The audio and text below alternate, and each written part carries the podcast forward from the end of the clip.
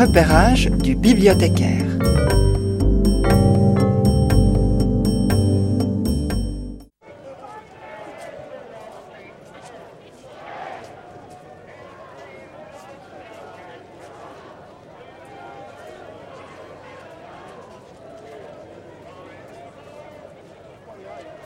Fini de se lever le matin pour aller au boulot. Fini de payer des impôts faramineux.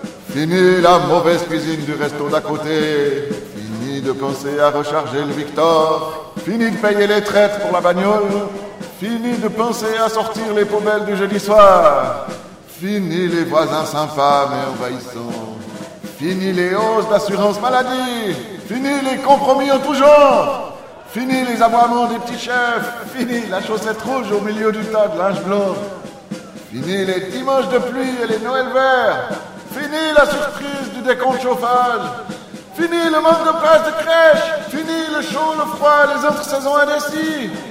Fini l'anniversaire de sa belle-mère qu'on oublie chaque année. Fini la peinture à refaire sur le bateau. Fini les chaussures qui tiennent pas l'eau. Fini les lacets qui cassent. Fini les bouchons sur l'autoroute. Fini les invités qui s'éternisent alors que vous devriez aller vous coucher. Fini le train en retard et les bousculades dans le M2. Fini d'oublier de renvoyer ses livres à la BSR. Fini le rush pour avoir des billets pour Paléo. Fini d'oublier de renouveler sa carte d'accompagnement. Fini, fini, fini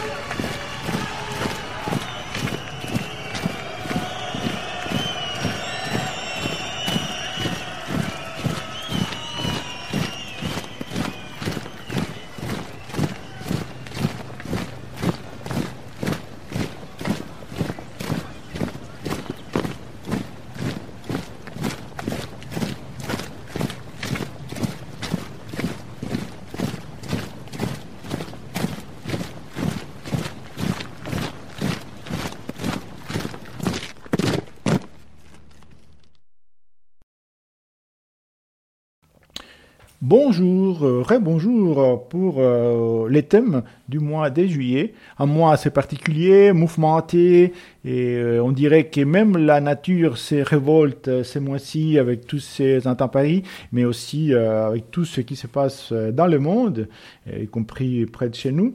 Et c'est pourquoi, ces mois-ci, on va choisir les thèmes vastes de la révolte. Alors, c'est quoi la révolte D'une certaine manière, la révolte, c'est la, suite logique de l'indignation. On s'indigne, on se révolte on s'indigne par et, des, actions qui nous, qui nous, qui nous choquent, et un, gouvernement euh, inique et oppresseur, un, un quelqu'un de cruel qui maltraite un petit chat dans la rue, et, quelqu'un qui fait des actes innommables, et et même un, sportif, un athlète euh, qu'on aimait, qu'on découvre dopé. Et par exemple, ça peut nous, nous révolter. Enfin, on dit je suis révolté, mais à la base, il y a cette indignation mais en fait, la, révolte, ou en tout cas toutes les nuances, les matices, les saveurs qui peuvent euh, euh, produire euh, ces termes de révolte, et ce sont euh, explicités dans la littérature. Il y a énormément de livres qui parlent des, des, des révoltes dans ces différentes acceptions, dans les émeutes, les soulèvements, les mouvements plus organisés au niveau de toute une nation. Et donc, nous, euh, ce mois-ci, avec une, petite sélection de neuf ouvrages, on va parcourir différents euh, saveurs, euh, aspects, manifestations de la révolte à travers l'histoire et dans différents endroits, donc à travers le monde entier. Alors pour commencer, euh, on va parler d'un livre qui n'est pas un roman, qui est plutôt un essai, mais qui met les cadres un petit peu. Et, c'est un livre d'un grand écrivain qui était aussi un grand romancier, euh, un grand auteur euh, des théâtres, qui est Albert Camus, prix Nobel de littérature.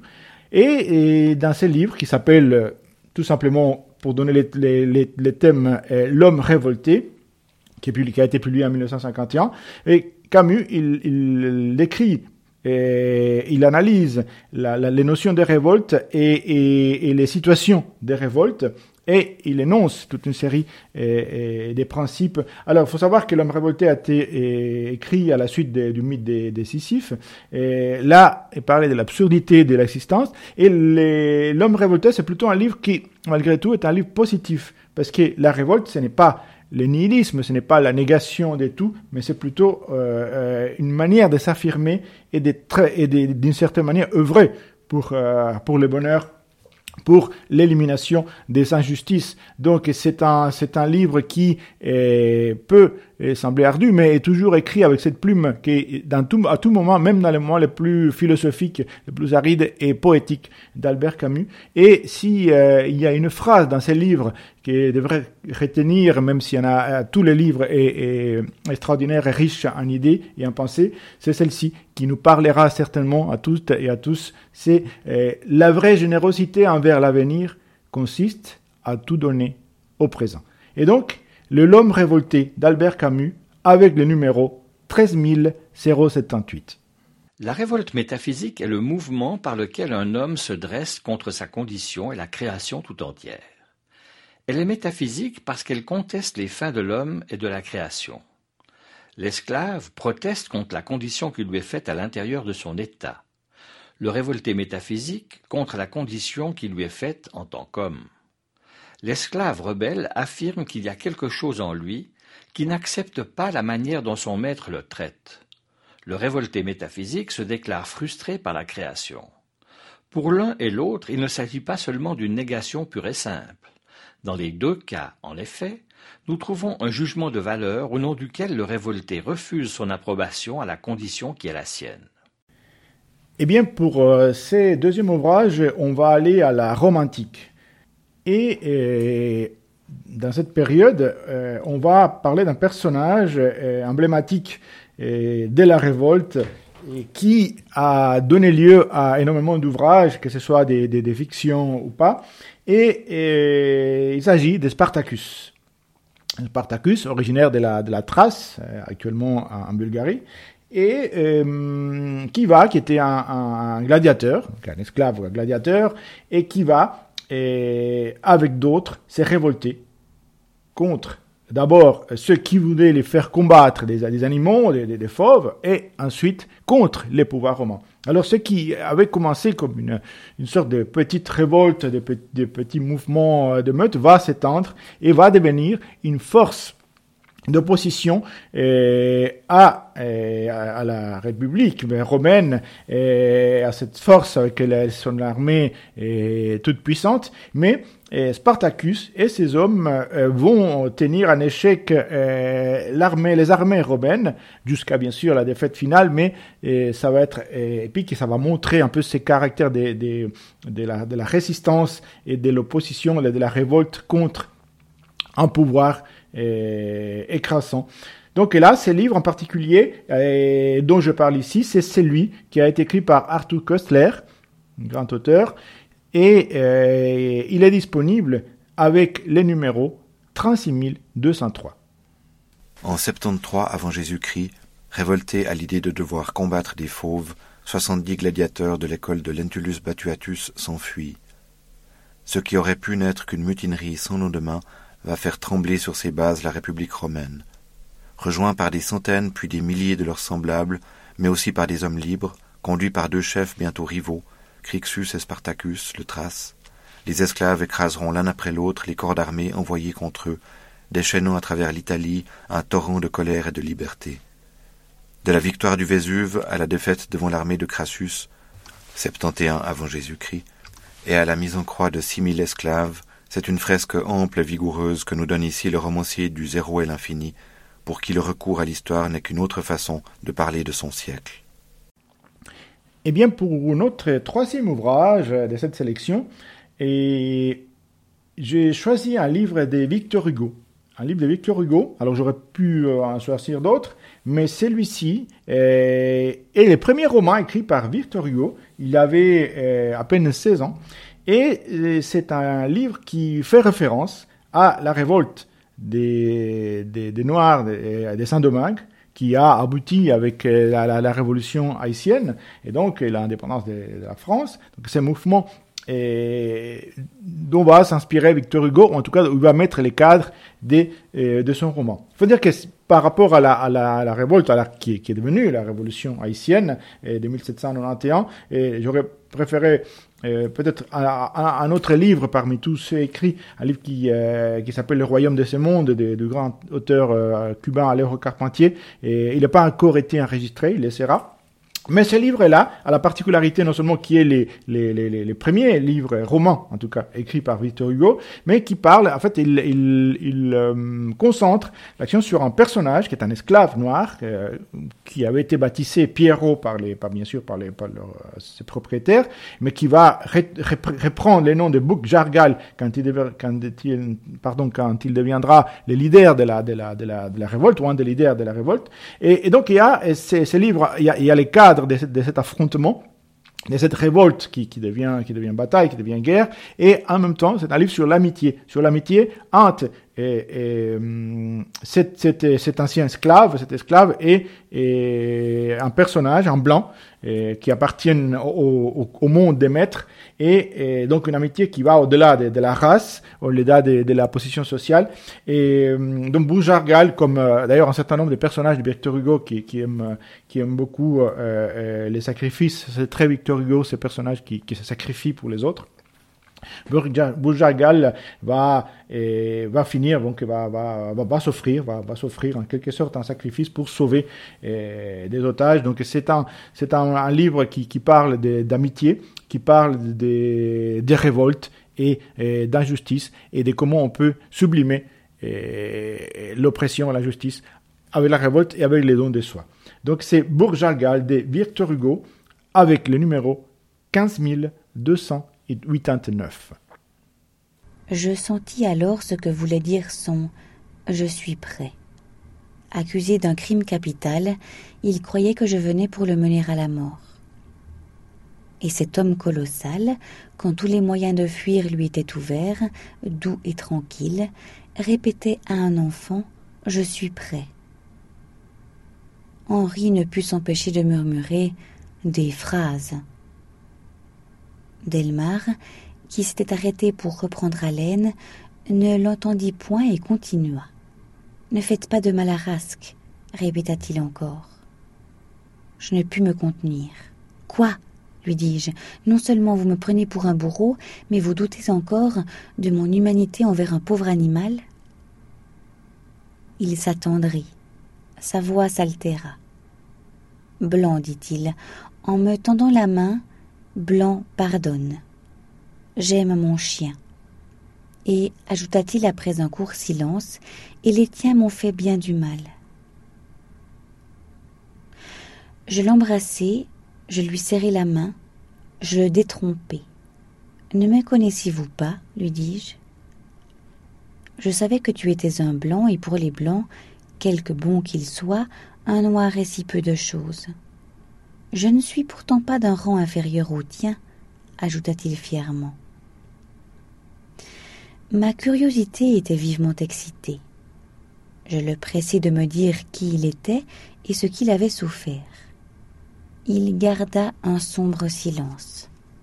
Et pour, notre quatrième euh, livre de cette sélection sur euh, là où les révoltes, on va aller en Russie. On va aller en Russie euh, 19e siècle et on va eh, prendre comme guide un grand auteur, un des plus grands auteurs russes, Dostoïevski. Et parmi les livres de Dostoïevski, euh, on va parler d'un, qui d'ailleurs a, eu euh, deux traductions dans les titres, mais la, la, vraie, la traduction qui semble la plus appropriée, en tout cas celle qui correspond à l'original, est Les démons. Les démons, qui a été aussi traduit comme Les possédés, mais en réalité c'est le démon.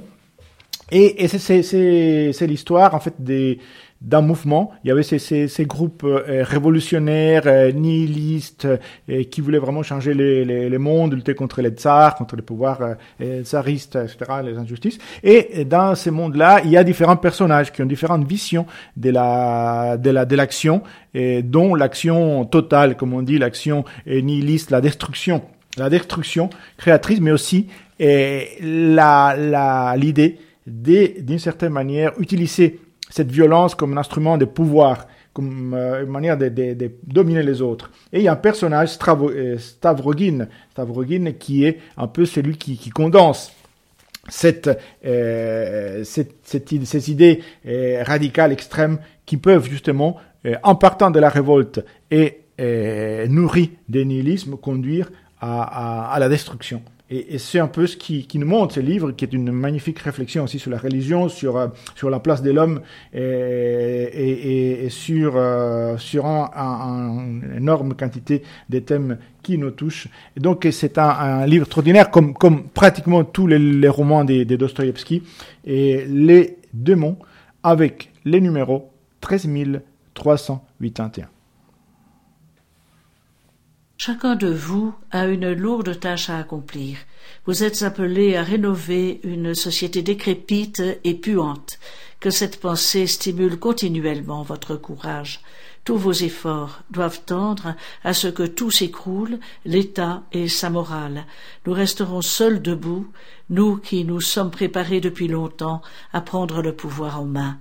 Nous nous annexerons les gens intelligents, et pour ce qui est des imbéciles, nous monterons sur leur dos. Cela ne doit pas vous troubler.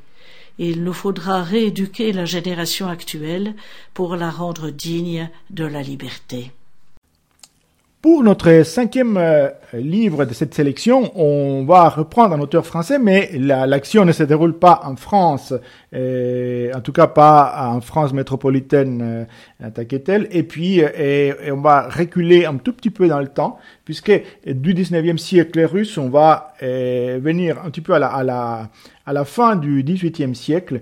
Et là, on va parler d'une révolte, d'une révolte, d'une meute, d'une révolte qui euh, a lieu dans un navire, dans un bateau.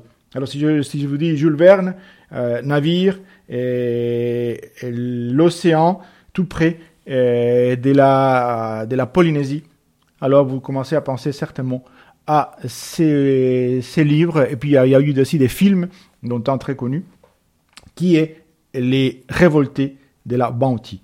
La Bounty, c'est un, c'est un bateau, un bateau euh, anglais, britannique, et euh, il, il, va justement vers, euh, il navigue vers Tahiti. Et donc, ils ont malheureusement, comme ça peut arriver, un, un, dirigeant, un capitaine, qui est, un, qui est une brute, qui est un, un homme avec des méthodes complètement, pas seulement autoritaires, parce que là, à la rigueur, ça peut s'accepter, mais d'une grande brutalité. Et donc, et l'équipage commence à en avoir euh, un peu marre, par-dessus bord, comme on dit, et euh, il y a une mutinerie. Et là, et les, les, les, capitaines est en quelque sorte maté avec ses fidèles, et, et il est mis sur, euh, sur une chaloupe, et les, les révoltés, ils partent avec les navires vers justement Tahiti, donc la Polynésie. Mais les capitaines qui a pu euh, atteindre terre et, euh, alerter les, les, les autorités, les, les, Britanniques, et donc vont, vont lancer une traque, euh, une longue traque euh, de ces, révoltés, de ces, de ces hometiers, qui avaient quand même raison, mais qui se sont euh, révoltés contre les pouvoirs. Donc un, petit livre, d'ailleurs dans cette édition, il y a aussi un autre, un autre petit texte qui s'appelle Maître Zacharius, qui vient avec les, les, révoltés de la Bounty, des Jules Verne, les grands Jules Verne, et qui est disponible avec le numéro 16431. En décembre 1787, la Bounty quitte l'Angleterre sous le commandement du capitaine William Bligh, un homme cruel et colérique. Le navire fait voile vers Tahiti lorsqu'éclate une mutinerie menée par son second, Fletcher Christian. Respirer l'air du large et embarqué sous les ordres du capitaine Verne pour une aventure devenue légendaire. Eh bien, pour notre sixième roman, euh, on va reprendre encore un auteur français du XXe siècle, mais on va aller loin, on va aller en Chine.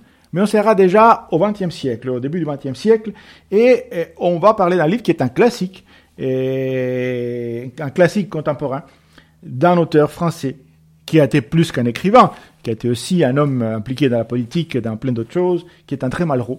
Et euh, je vais vous parler de la condition humaine.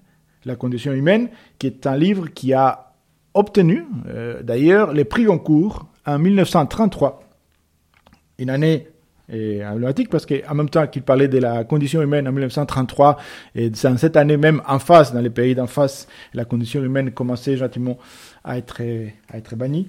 Et donc, ce livre, de quoi parlait-il? Nous sommes en 1927, donc on est en Chine, le livre se déroule en Chine. Vous savez qu'il y a toute cette révolution chinoise assez complexe et euh, il y a un personnage qui est, qui est, qui est Chiang Kai-shek et qui est le, chef du, du Kuomintang et qui va prendre Shanghai. Et donc, il y a pour, pour les aider, pour l'aider à, à prendre la ville, les, les, tous les, les, groupes communistes, les cellules des, des gauches, les, les, communautés de la ville préparent un soulèvement, donc la, la révolte qui va conduire à soulève, au soulèvement final de, de, de, tous les ouvriers pour euh, prendre euh, Shanghai. Et donc, euh, c'est fait. Donc, la, la, la, victoire arrive, sauf que Chiang Kai-shek, qui en fait n'était pas du tout communiste, il va en fait après se retourner contre ceux qui l'ont aidé à grâce à cette à, cette révolte qui a qui a qui a réussi. Et donc Chiang Kai-shek se retourne contre ceux qui l'ont aidé donc il y a toute une, série d'événements qui, qui vont se produire, il y a des personnages qui sont extrêmement forts, il y a des choix, des vies à faire, des choix euh, essentiels et radicaux.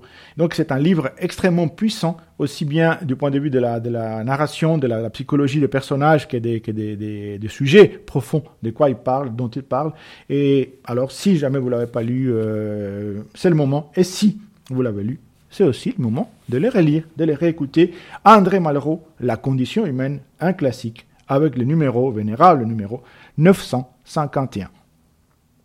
1927, minuit et demi.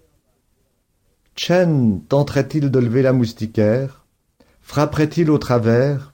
L'angoisse lui tordait l'estomac.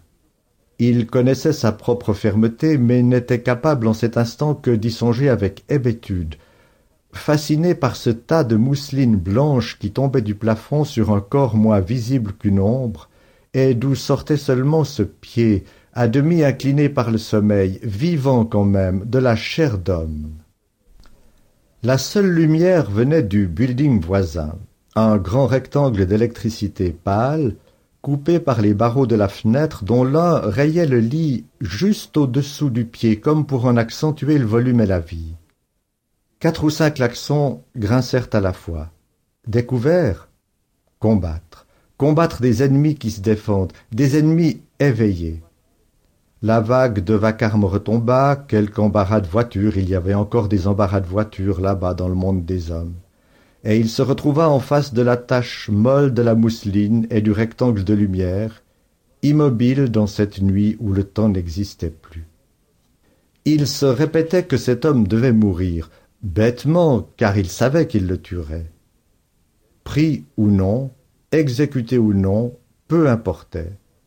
Rien n'existait que ce pied, cet homme qu'il devait frapper sans qu'il se défendît, car s'il se défendait, il appellerait. Les paupières battantes, Chen découvrait en lui jusqu'à la nausée non le combattant qu'il attendait, mais un sacrificateur et pas seulement au Dieu qu'il avait choisi, sous son sacrifice à la révolution grouillait un monde de profondeur auprès de quoi cette nuit écrasée d'angoisse n'était que clarté. Alors pour notre euh, septième ouvrage, on va euh, rester en Europe, mais dix ans plus tard. Donc on était euh, dix ans plus tard, je veux dire après la publication et les prix Goncourt d'André Malraux. On est à 1943. Et ce qui a commencé en 1933 euh, en Allemagne va conduire en fait au sujet du livre dont je vais vous parler maintenant. Nous sommes en 1943, nous sommes en Pologne, nous sommes en particulier à Varsovie, et pour être plus précis, nous sommes au ghetto de Varsovie. Et qu'est-ce qui se passe en 1943 au ghetto de Varsovie? Et au mois d'avril pour être précis, encore plus précis, c'est que l'armée allemande euh, décide d'attaquer le ghetto, de liquider les juifs qui restent, et euh, qui avaient jusqu'à présent été dans une sorte de, semi-passivité dans, dans les malheurs. Et là, ils décident, un groupe décide de prendre les armes et de rendre, donc de vendre très cher leur vie. Et ça va être les très héroïque, la très héroïque résistance du ghetto de Varsovie. Et évidemment, ils vont être vaincus, ils vont, ils vont, être, ils vont, ils vont être écrasés par, par, par la, toute puissante, enfin jusqu'à euh, l'arrivée à, à, Russie, armée allemande. Et là, euh, c'est un, un événement historique qui nous est raconté dans ces livres par un des protagonistes de la résistance. C'est Marek Edelman, grand personnage, Marek Edelman, qui va survivre. Marek Edelman avait 20 ans à l'époque du ghetto de Varsovie et il va être un des dirigeants, un des, responsables de l'insurrection de et de la révolte contre les nazis et il va réussir à s'échapper à travers les égouts. Il va survivre, il va vivre longtemps après et il va écrire ses livres témoignages extraordinaires qui s'appelle Mémoire du ghetto de Varsovie et qui nous est proposé avec le numéro 34 146. Varsovie, 19 avril 1943. Les Allemands pénètrent dans le ghetto pour liquider les derniers habitants. Contre toute attente, ceux-ci prennent les armes et ripostent. Marek Edelman, 20 ans, militant au Bund, fait partie de l'état-major de l'insurrection. Le 10 mai, alors que le ghetto est en flammes, il est de ceux qui parviennent à s'échapper par les égouts. En 1945, il fera le récit de ce combat désespéré et d'une vie à la frontière de la mort. Eh bien, pour notre huitième ouvrage, euh, on va être plus proche euh, dans le temps, on va être en 2011. On va un peu descendre de l'Europe, on va aller vers, le, Moyen-Orient et on va aller en particulier en Syrie. Alors, vous savez qu'en Syrie, en 2011, il se passe des choses. Là, il se passe toujours des choses.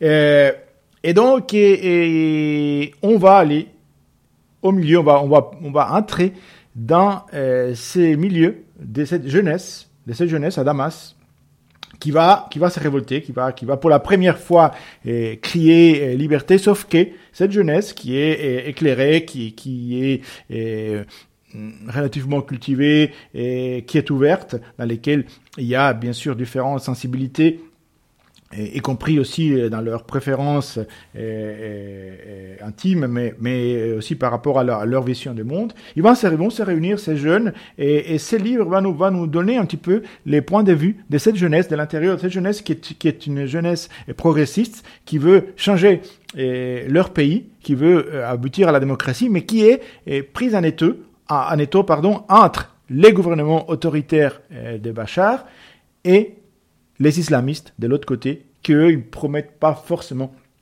quelque chose de, meilleur. Et donc, ils ont, ils ont mis entre ces deux feux et ils essayent de, vivre, de survivre, d'aimer aussi.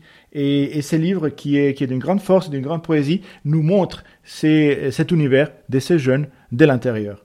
Donc, un beau livre sur euh, cette partie, cette, euh, espace et qui est un peu dans la, dans la, dans la mouvance du printemps arabe, mais on sait très bien ce qui s'est passé en Syrie.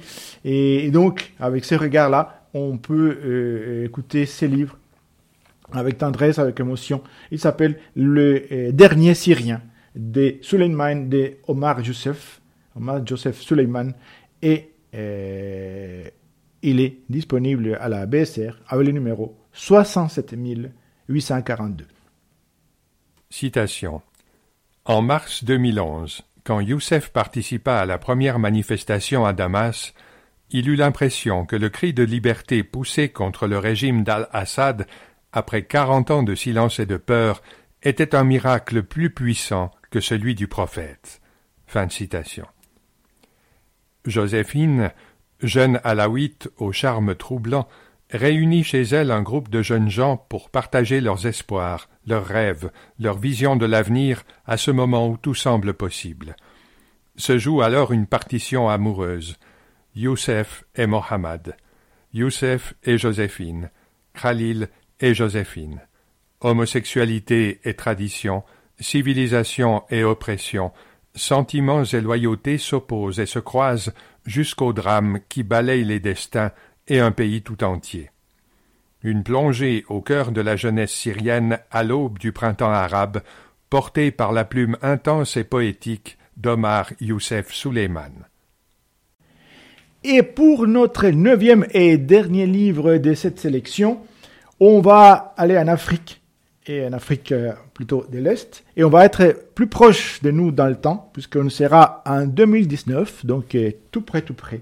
Et on va parler des, euh, du Soudan, du pays du Soudan, et d'une révolte. D'ailleurs, c'est les, les titres du livre, il s'appelle Le chant de la révolte.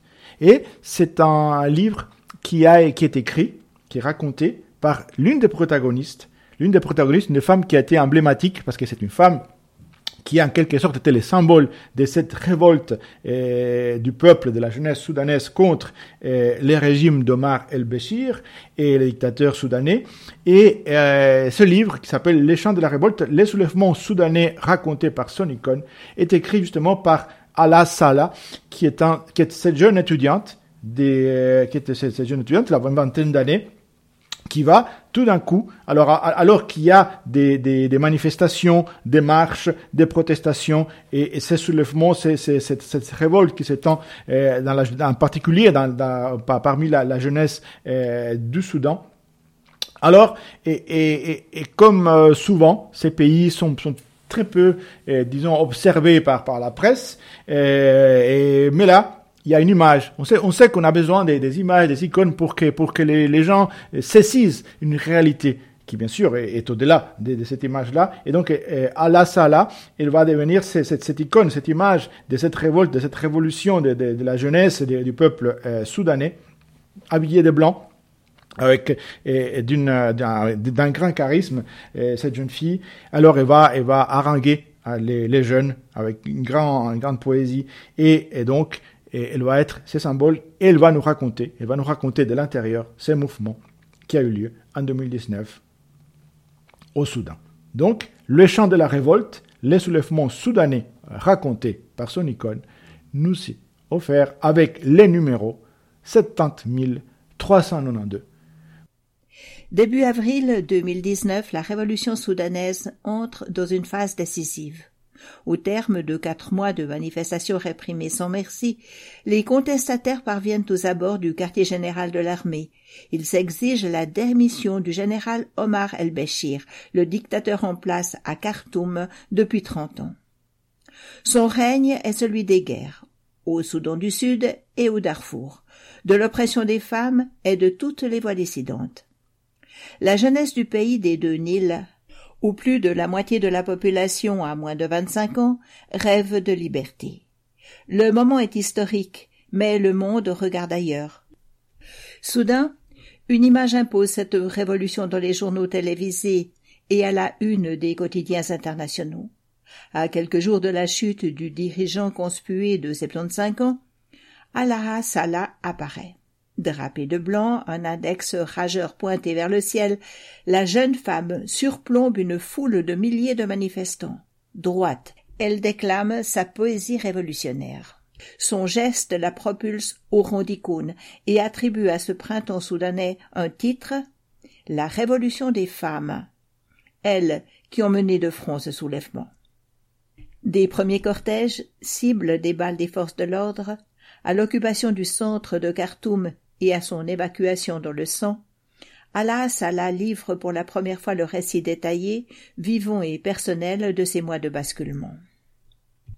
Celui d'une étudiante devenue figure de proue d'une révolution, celui d'une génération qui goûte enfin à l'espoir, celui d'un pays engagé sur un chemin fragile vers la démocratie. Voilà pour ce voyage à travers la révolte avec différentes manifestations, différentes façons d'exister. Et, et alors, je vous souhaite une belle suite dès l'été.